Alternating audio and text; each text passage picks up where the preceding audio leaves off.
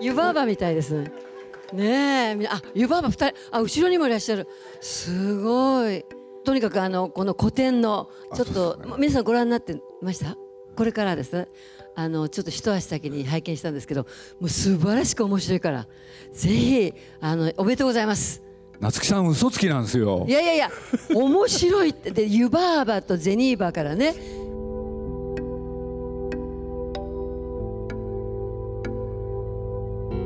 鈴木敏夫のジブリ汗まみれ今週と来週の2週にわたって19日に行われた鈴木敏夫とジブリ展女優で歌手の夏木マリさんとのトークショーの模様をお送りしますこれは昨日から神田明神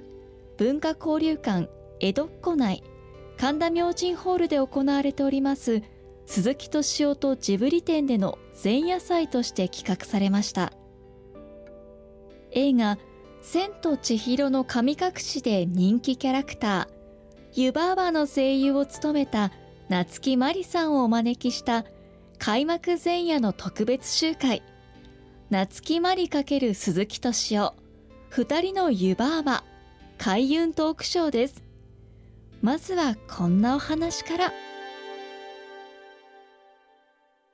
でもなんとなくはい私はあの鈴木さんと「あのまあ千と千尋の神隠しで」あの初めてお会いしてからあのぼちぼちメール友だったりして勝手にメール友なんですけどあのご連絡したりとかあお電話いただきますねそうしょっちゅはうい電話してるんですすいでませんも用事はいつもひ一つですよねあのジブリの絵使っていいってそれだけで本当はダメなんですけど、まあ、私の講演会とかねいろんなものに使っていい、まあ、いいしょうがないかって言ってちょっと目をつぶっていただいてある時なんかあのフランスのジャパンエキスポにはいはいはいはいずいぶん前ですけど、はいあの私がまだバンダジビエド・マリティやってる時に、湯婆婆の格好でどうしても歌いたいと思ってアニメのフェスティバルだからで鈴木さんに電話してうーん本当はダメなんだけどうーんまあっていう感じでイエスを無理やりいただいてそしてあのこんな大きい湯婆婆のウィッグを作ってはい衣装も同じの作ってでフランスで歌ったんですよ頭へかぶるんですかかぶるんですあのウィッグをね。あのここから上首から上、はい、だけど三頭身だからもうすんごい大きいの作んなきゃいけないじゃないですかそうですよねそれであの大きくてあの安定しないので、あのリボンで祝ってはやるんですけど、歌うためにどんどんカツラがずれてるで最後はもうなんかここにあのなんかし風呂敷しとってるみたくなっちゃったんですけどでもすごく好評でおかげさまでそれって声はどうなるんですかこうやって私が歌ってるんですよそれだけどかぶり物があるわけでしょあでも顔は出してますあ顔は出てるんだ、はい顔は出してますあなるほど、はい、あのああの髪の毛だけなんか写真を送っていただいた記憶が、あんな感じでああそっでかそういう時になんかちょっとねあの、まあ、な芸能人の特権っていうのちょっとズルでちょっとあのお願いしたりしてずるいんですけどだってトップを今維持されてるわけでしょトップじゃないでトップだったら仕事くださいもうだって好きなようにいろんなことやってらっしゃるじゃなだいですかですから待ってたら来ないので自分から発信しようということで自分のパフォーマンスやったり支援活動やったり自分から発しないとせっかちなので待ってたら来ないんですよ仕事、せっかちなんですか、はい、すごいせっかちですあそれは僕もそうですねせっかちですかせそうです割とせっかちなんですよ人に言われますねあそうですかそうなんですせっかちであのなんかこう得することって何かありますせっかちだと何が得するんですか私はせっかちで損してるなと思います僕もそう思いますやっぱりそう だからじゃあねダメなんだ、いやこの年になってね、やっとね、まあ、せっかちって言われるでしょでせっかちなんだからとか、はいでその他ごとにね次はなんとかせっかちをやめようって、うんいつも自分に言い聞かせてますよ、僕私ねあの映像の仕事をやるときに、はい自分の顔を出して、はいあの実演っていうんですか自分が演じるとき、はいはいはいはいアニメじゃなくてその時まあこの頃はちょっとそうでもなくなりましたけど以前せっかちなもんですから、はいあのスタジオでドラマを撮るときにマルチって言ってえあのマルチマルチで撮るって言って、カメラがいっぱいあっていろんなところにね、はい、ターリーが赤くついたら演技をするってことがあるんですよ。はいですから今みたくハンディであんまり撮ったりロケしたりが少ない時に、はいあの例えば鈴木さんとしこう芝居してるとしたら、はいあの鈴木さんもう一人の俳優もう一人の俳優で次に私って来た時2秒ぐらい普通2人分待たなきゃいけないんです、ねはいはいそれなんか芝居してる気にならないですぐ「うん」なんて言っちゃって もう全然映った時は何も芝居してないっていうねそのぐらいのせっかちで映った時全然良くないんですよだからあ私は映像に向いてないなってもう過去思ってたんですけどでも監督が文句言うわけじゃないでしょうん監督は全体見てますからね私のことだけ見てないから、まあ、それでいいんじゃないかと思うんですけど私としては、もうえー、いいとこ全然映ってないっていうのがそういうのばっかり過去ありましたそのせっかちっていうのは直そうとは思わなかったんですか直せないんですよねもう我慢して我慢していいってなっちゃうんですよ それでもうとっととっとといろんなことだから食べるのも早いですし歩くのも早いです僕も人に人口に落ちなくそうですよね食べるのが早く早いですてか歩くのも早いです早いですかはいあーでまあこれはもうここまで来ちゃったら来年70でいらっしゃるんですっけあの去年ね70になったんですよもうじゃあここまで来たら私たちは治らないですよね もうね生まれ変わるしかない僕はでもね果敢にねチャレンジしようかとへーなんか落ち着きのある人をちょっとやってみたいなへーそうでもあのさっきああのの朝はい次の宮崎さんの映画を聞いた時に3年後とおっしゃってましたからそうですねそれだけ待てるのは相当あのせっかちが治ってきたんじゃこなれいかはなね理由があるんですよ宮崎駿ってのは大変なせっかちなんですよとにかくほっとくとねすぐ作っちゃうんですようーん早いんですよ早いでまあ当年とって 78? はいなんとか今回の作品でん持たせたいと思ったんですよ、なるほどゆっくりねうんゆっくりうんでないとまた次考えなきゃいけないでしょ、ああそうですねなるほど、ねうんゆっくりそんな何本も作られたらたまんないですよなるほど、だから息子とも相談してねえあの暇だとねすぐね人のやってることに口出すんですよえええだからその封じるためにはうん自分の作品を作らせるいあそうかでゆっくりやろうとそう作戦だから僕としては皆さんにねあの今までねもうハンデをしたようにうん1年準備、これはいで2年で作る、うんこれをやめようとうんね過去の作品は大体12年大体そうなんですよ1年準備期間を置いて、でそこでまあ大体の構想をくあれしてで2年間でね絵を描くんですようーんで大体そういうことでいうと3年でやってきたんですうーんで僕は最初からね倍増計画を考えたんですよ、おーうんもう次から次へと考えるの面倒くさいですからねとにかくね作ってりゃ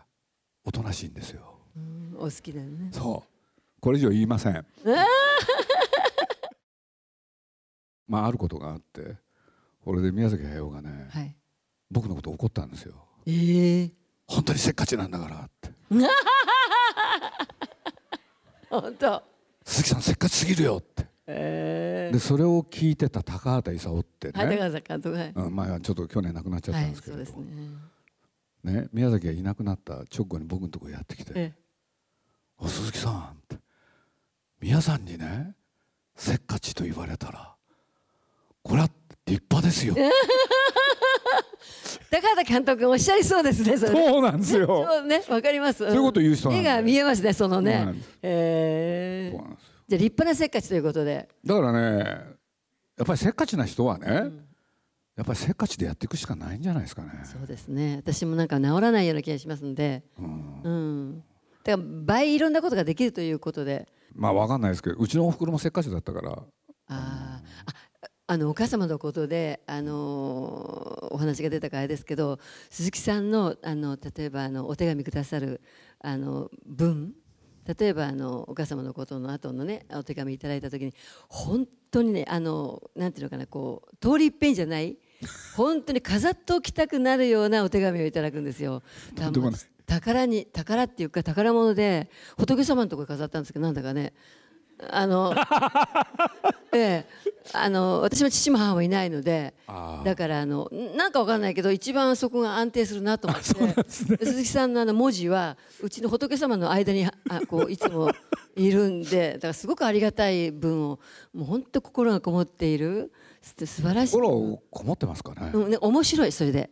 うんまあねすごくポエポエトリーっていうのは当たり前なんだけどなんか面白いんですよ。すごく面白いっていうのは本当に面白いんですよまああのねこううんいやだからちょっとだけ話し合うとね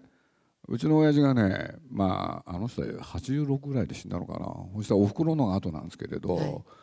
普通ねやっぱり、まあ、夫婦やってたわけだから、うん死って見とるじゃないですか。はいね、これでまあみんな集まっていよいよ今夜だと俺で病室でみんな集まった、んそしたらおふくろがね、はい中へ入んないんですよ。へえ俺でうちの娘がねはい「おばあちゃん」って「おじいちゃん死んじゃうんだよ」って「中へ入んないの?」うん嫌だよって言うんですよ。でなんでって言ったら気持ち悪いって言って面白いあそういうお母様むちゃくちゃですよね。ほんでついに入らなかったんですよ。え最後じゃあそ見とらないってうこ見ととらない。これででも彼女の美学すごいですねそれで、うんね今のなんだ葬式とかなるじゃないですか。はいそうすると現代はねまあいね仮装だからは焼いいて、はい骨になる、んこっからが大変でしたよ。えーどうなんどうなんですかこれでまあ箸2つでね、はいみんなであれうん骨壺入れるでしょ、はいはいほんでみんなでやってたらね、まあ、大体一回り終わったらまだ半分残ってて、はいそしたらその骨壺の中に残りの骨をはい向こうの方が入れようとしたらね、あもうそのくらいで そのぐらいでおっしゃったもうこれ以上はいらないん言えでないってそしたらね骨骨を集めてたその方が吹き出したんですよ。ええまあああいうところであんまり笑うことはそなういなんですもんねで全員がねやっぱねもう泣かなきゃいけないのに笑っちゃって大変だったんですよ。えーそれはまたあのいいお葬式っていうか、いやまあそうですよね、うんだってもうとにかくおふくろとしてはね嫌だって言うんですよ、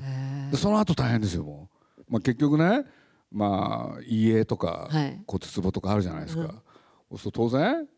みんな当たり前のようにねおふくろの部屋と思うでしょ、そしたら嫌だって言うんですよ、そんなものがね枕元にあったらね眠れない私はって 俺娘に押し付けてえあんたのとこで預かってってもう家もいらないってこんな顔も見たくないからってーえこれで骨もねついにね自分のそばへ置かなかったんですよそういう人なんですよーでもその人にしてこの子ありって感じで分かんないよ分かるような気がしないでもないねなんかそういう人の、うん、ご子息はこうなるんだっていう、僕いろいろ教えられたんですよこれ現代だからえねーまあ人生の達人のね夏木さんだいかつらから達人だったんですか達人じゃないですね僕そういう話もしちゃいますけどね、まあ、おふくろ僕にいろんなこと言ったんですけれどある時ね、まあ、ずちょっといきなり聞かせるとちょっとあの差し障りもあるんでね、まあ、よくねあの女の作ったものは黙って食えとかねそういうこと言う人だったんですよ。ね、美味しいだのまずいだのごちゃごちゃ言うんじゃないよって。で、うんある日ね、これ忘れないんですよね。女の言うことを真に受けんじゃないよって。えー、かっこいいかあるかっこいいじゃないですかそれ、女はバカなんだから、おだてときゃいいって。えー年は分かったかってうんでそれをじゃあずっと守ってるんですか人生で答えは言いません がそこ聞きたいよね えでもやっぱりねまああの人にしてね、んよくそういうことを言ったもんだなって感心しましたけどーなるほねどお母様が洋画が好きだったんですよね洋画好きでしたお父様が薬剤映画みたいなのそう好できだっすたあの親父はもうとにかく日本映画だけうんだからあ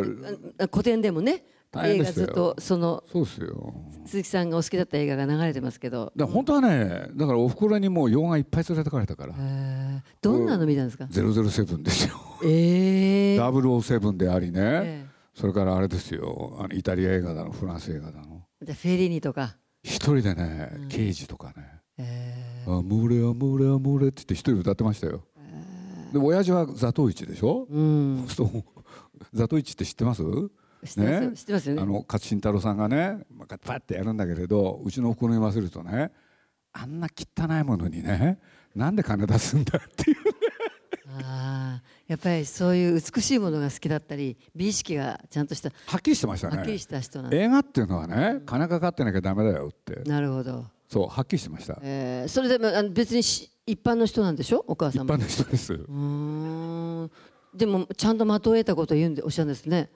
ねやっぱだりからね、みんなでこうやって映画見てるとねあの洋画、まあ、92で死ぬんですけれど、はい最後までやっぱり字幕を見て、うんこれでまあちょうどある時ねもう一回これ見ようかって言って「ベンハー」見たってえーさそしたら「ベンハー」でねあのなんだあれに絡むじゃないですか、はい人が、はいはいそしたら若いのがね目を覆ったんですよ「うわっ!」っつってえそしたらねうちのおふくろがね「映画だよあんた 見なきゃえって言っておっしゃったの。本当にやってるわけじゃないんだ から」あーそう。そうえー、面白いお母いや様。何が言いたいかというとねなんか自分のおふくろのそれを話してんじゃなくていややっぱり女性ってすごいなと思うんですよ。うんまあすごい。うん私はねあのよくあの男の人と女の人の関係を聞かれた時に私は男は女が育てるものよとは言ってるんですよ。その通りですよ。だから、うん、あのまあある、まあ、育てるの上手そうっすね。いやいやそうかなどうどうですかだって言ってみんなに聞いても分かんないよね分からないけど自分も育ってないのに人は育てでも人を育てながら自分が成長するってことありますからねはあで私そういう感じ今うん僕は女性に育てられたと思ってますね。はいやっぱりでもそのお母様にしてはい。そのお父様にして、はいこういう子ができるんだっていうのはちょっとすごく納得しちゃって今、まあとにかく007をね、うんおお袋と二人で見に行くわけですよ。その映画館が出てくるとね最初の一言がねやっぱり男は胸毛がなきゃダメよねって へえそういう人でしたからね。でも好きなものと嫌いなものはっきりなさってて知ってましたね。ねえ、うん名古屋の女でしょ名古屋の女。ねえ、うん、面白いなそういうお母様でもその時代でそういう人って珍しいんじゃないですかもしかしておー今92であもう死んじゃったからもうあれですけどあーまあ大正12年生まれでしたけ12ど、年ね、前ただはっきりしてましたねすべてある日ね僕中学の時におふくろにね「どうしたのさ」って言うから「何すか?」って「何?」って言ったら「お父さんと別れるから」って、うんで何言ってんだろうと思うじゃないですか、真剣なんですよね、はいではっきり言われましたね、で何かって言ったらね私は生活力がないから別れたとしたら、やっぱり俺お金持ってるのはお父さんだから、うんね、あんたはお父さんのとこに残りなさいって、そういうことはっきりしてましたね、で結局別れなかったんですよ別れたんですよ別れなかったでしょ別れた別れたの別れたんですよええ別れたんですよ別れたんですか別れました、うんこれでね自分でどっかで働いてましたよね、で再婚したのがね再婚って親父とおふくろがね、一1年後ですかねあ再婚なさったんですかだからねへえ僕ね当時のねあの戸籍謄本ってあるじゃないですか、全部ね過去を消すんですよねあれ、そうするとね僕のおふくろと親父って僕が中学のね2年の時に結婚したことになってるんで すよ面白いですよね本当に、へなんかの時にもらいに行ったらねえー、と思ってねえだからまあ人騒がせな親でしたよね、でもそういうなんか個性的なご両親のもとに生まれたのは羨ましいですねそうっすかね、うん、うちだからすごい平凡なサラリーマンだからりょあので普通の専業主婦ですから、なんか普通にぼーっと育っちゃったからだかそうとは思えないよねら努力したんですよそんなことないからいやいやい夏木さんってなんで人気があるんですかや私人気なんかないですよ何言ってんですかすごい人気ありまいすやよいやいやあのねそうでしょいやいやいやあのライブとかやってあありがとうございます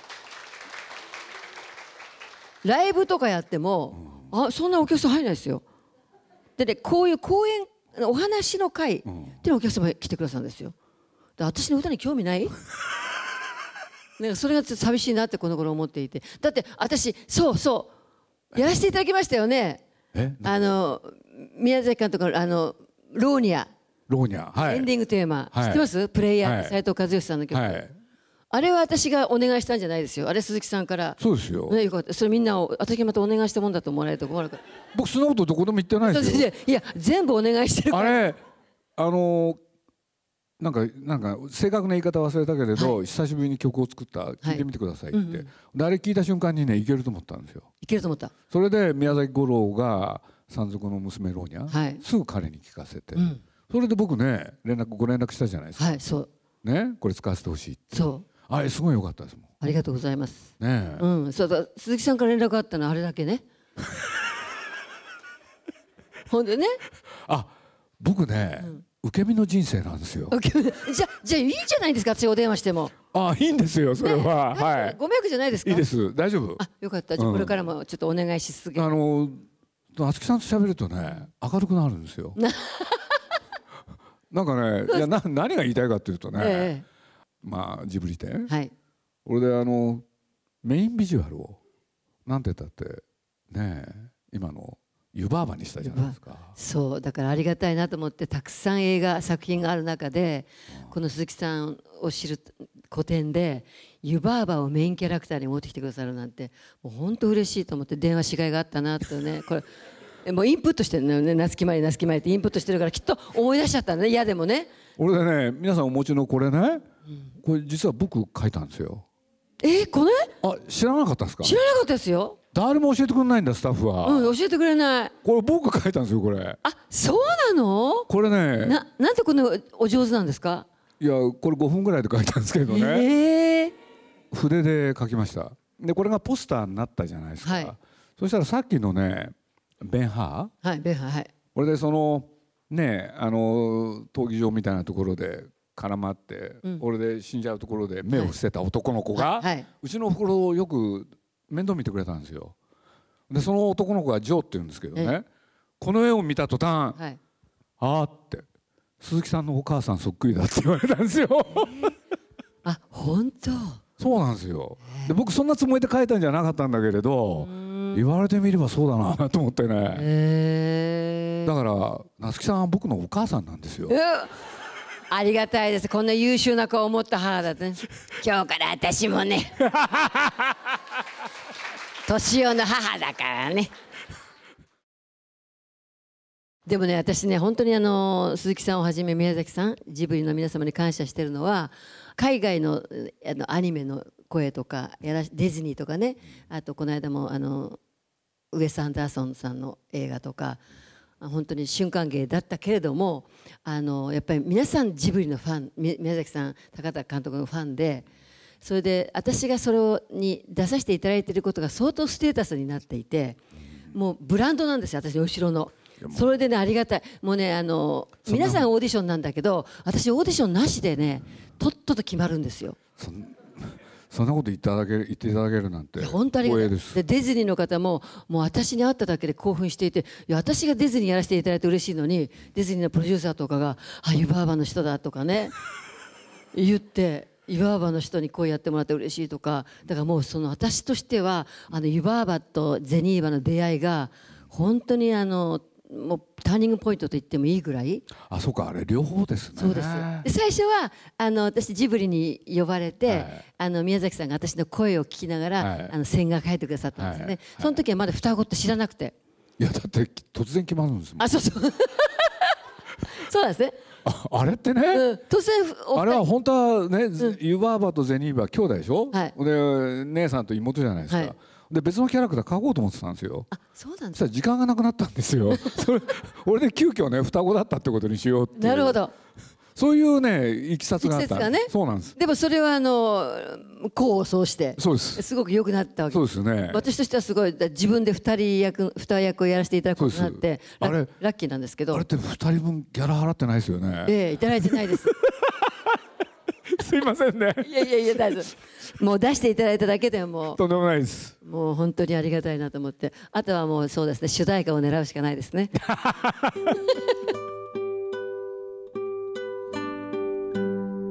開幕前夜の特別集会夏木マリ×鈴木敏夫二人の湯婆婆